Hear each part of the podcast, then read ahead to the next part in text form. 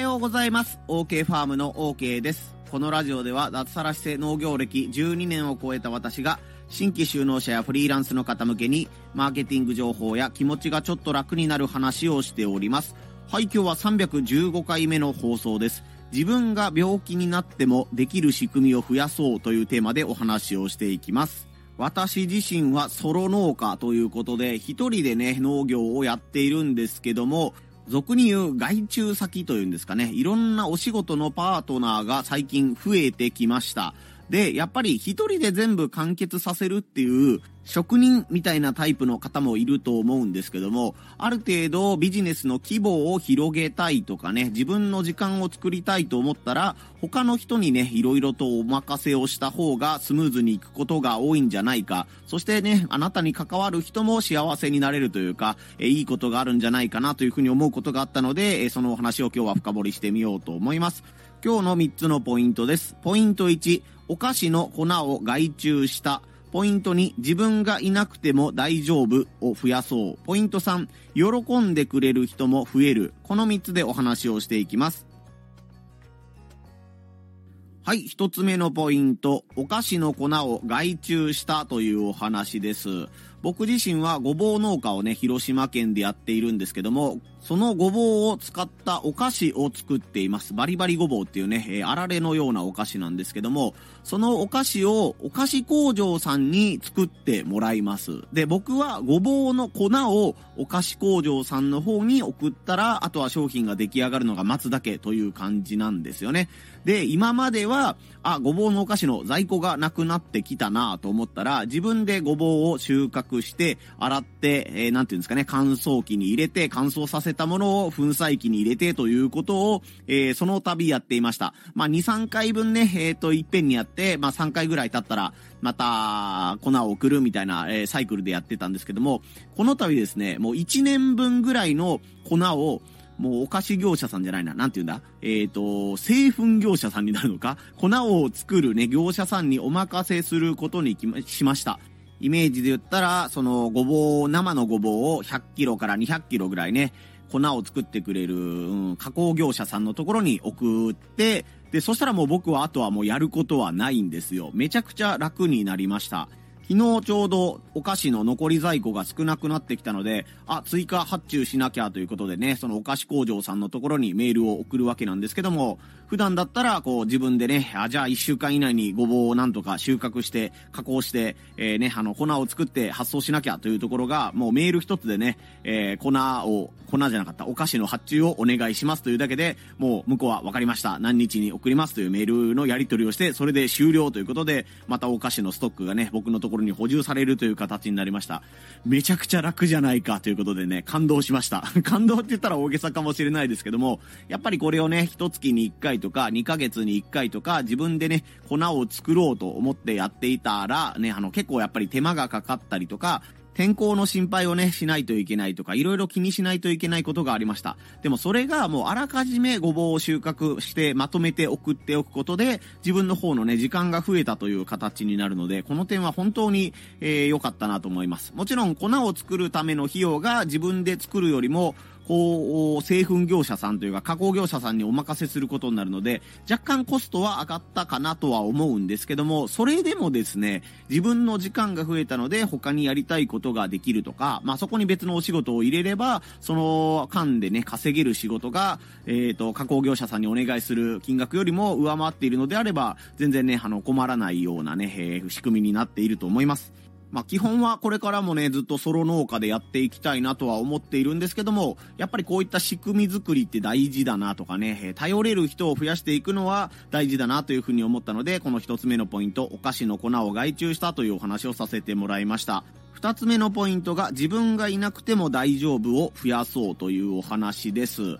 農家の方であっても、在宅でね、パソコン一つでお仕事できるというタイプの方であっても、やらなければならないことというのは、もう日に日に増えていく一方だと思います。取引先が変われば違ったルールに適応しないといけないとか、自分のね、環境が変わったら、なんていうんですかね、まあ、お子さんの状態が変わったとかね、パートナーとか自分の体調によってみたいな感じで、やらないといけないこととか、ケアしないといけないということは、本当に無限に増えていきますね。完全にルーティンで、これで一生僕はこのままの仕事をやるだけでいいんだというね、かっちりした方があればいいんですけども、なかなかそうはいきません。そうなった時に、まあ、従業員を雇うというわけではなくて、パートナーを探してね、え外注先を見つけたりという感じで、え、自分がいなくてもこの仕事は回っていくっていうところを少しでも増やしていった方がいいかなというふうに思います。先ほどの繰り返しにもなるんですけども、自分の時間が増えるからです。例えば、請求書とかね、確定申告とか、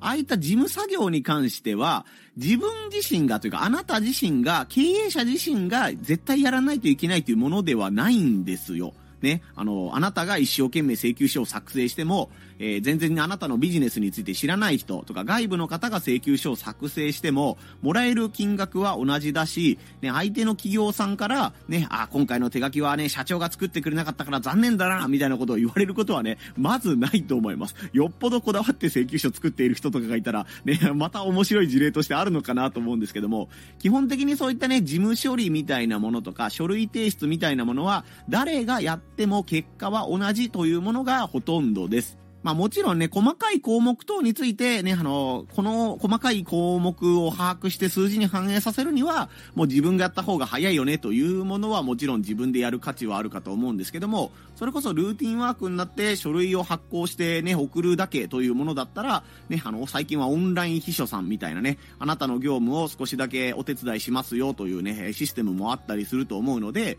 えー、そういったね、自分がいなくても請求書が勝手に送ってもらえるみたいなものとか、 않을까? チラシを作りたいという時にね、自分で一からデザインして文字を入れるんじゃなくて、こうこうこうこう、こういう内容と、こういう金額と、こういう期日を入れてください。で、これを表示するのはスマホで表示させますとか、えー、実際の紙に印刷しますみたいなね、条件だけ付け加えておいて、で、後でこういうイラストを作ってくださいね、パンフレットを作ってくださいね、とかね、サムネイルを作ってくださいね、というパートナーが見つかれば、そのね、あのデザインにかける時間を、あなたは別の仕事の時間に当てるということことができるようになると思います。突然ね、あなたのご家族が病気になったりとか、自分自身が体調を崩した時に、もうこれで全部納期が遅れてしまうということに一人でね、やっているとなるかもしれないんですけども、自分の仕事を外注するとかね、分散するみたいなことをしておくと、すいません、今日熱なんですけども、例のデザインね、何日までにお願いしますというね、簡単なメールだけで、えー、か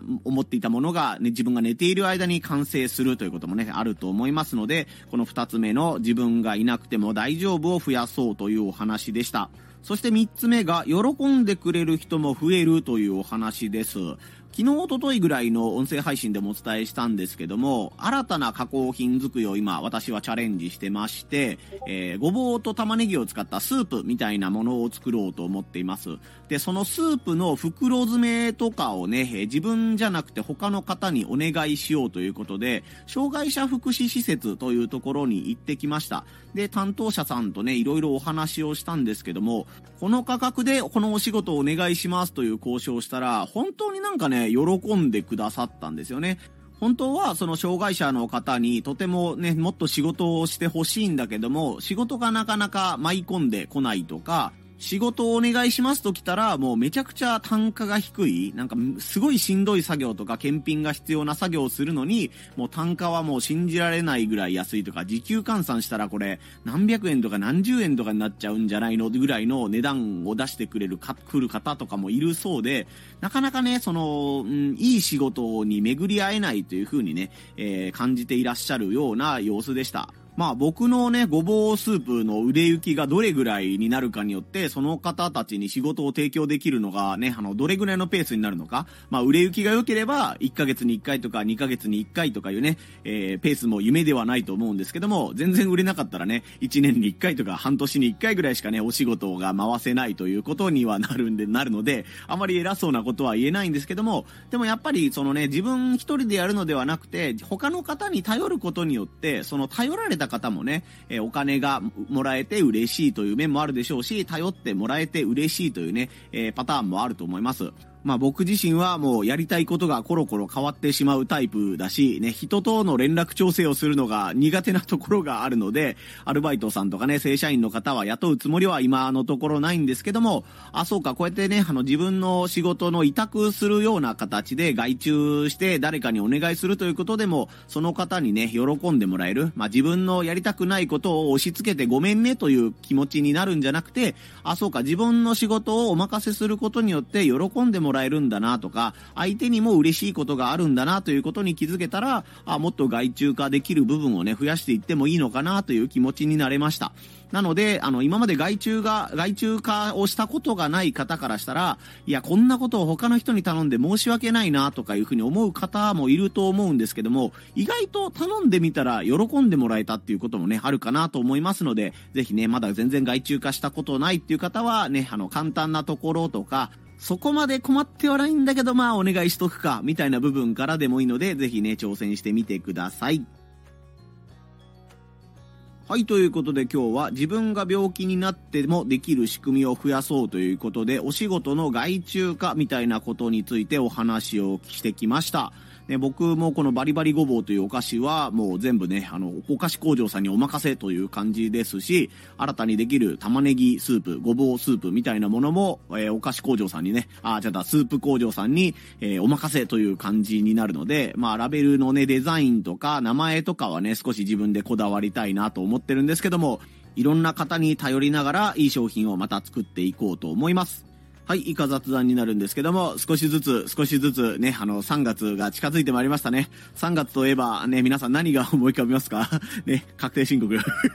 確定申告がね、近づいてきたというか、やらないといけないので、えー、ぼちぼちと段取りをしているところです。去年の書類の整理をしたり、まあ場合によってはまだね、あの、年末の締めが完全に終わってないので、えー、12月分の請求書をちょこちょこ発行したりとかね、そういうことをやっていたりします。まあなんかそれこそね、税理士さんとかプロにお願いすればいいと思うんですけども、まあお金がかかっちゃうとかね、費用面とのこのまだまだ難しいバランスもあったりするので、今年はとりあえず確定申告自分でやって、まあ来年からか再来年からかぐらいにね、もう全部確定申告とか経理系のものはもうプロにお任せできるという状況になれるように、自分もまた今年しっかりね、えー、企画とか運営とかね、売るものの販売みたいなことを頑張っていこうと思います。皆さんもコツコツね、あの2月になってからやるんじゃなくて1月のうちから、これ次回を込めてなんですけど、確定申告がある方は今のうちにコツコツ始めておきましょう。最終日にね、あの僕結構3月の中旬ぐらいになって 提出するパターンが多いので、そうならないようにね、僕のようにならないように皆さん頑張ってください。はい、ということで皆さんね、肩が凝らないように肩を上げ下げしたりとかね、腰を回したりしながらやるべきことを今日も頑張っていってみてください。ここまでのお相手は OK ファームの OK でした。また遊びに来んさい。ほいじゃまたの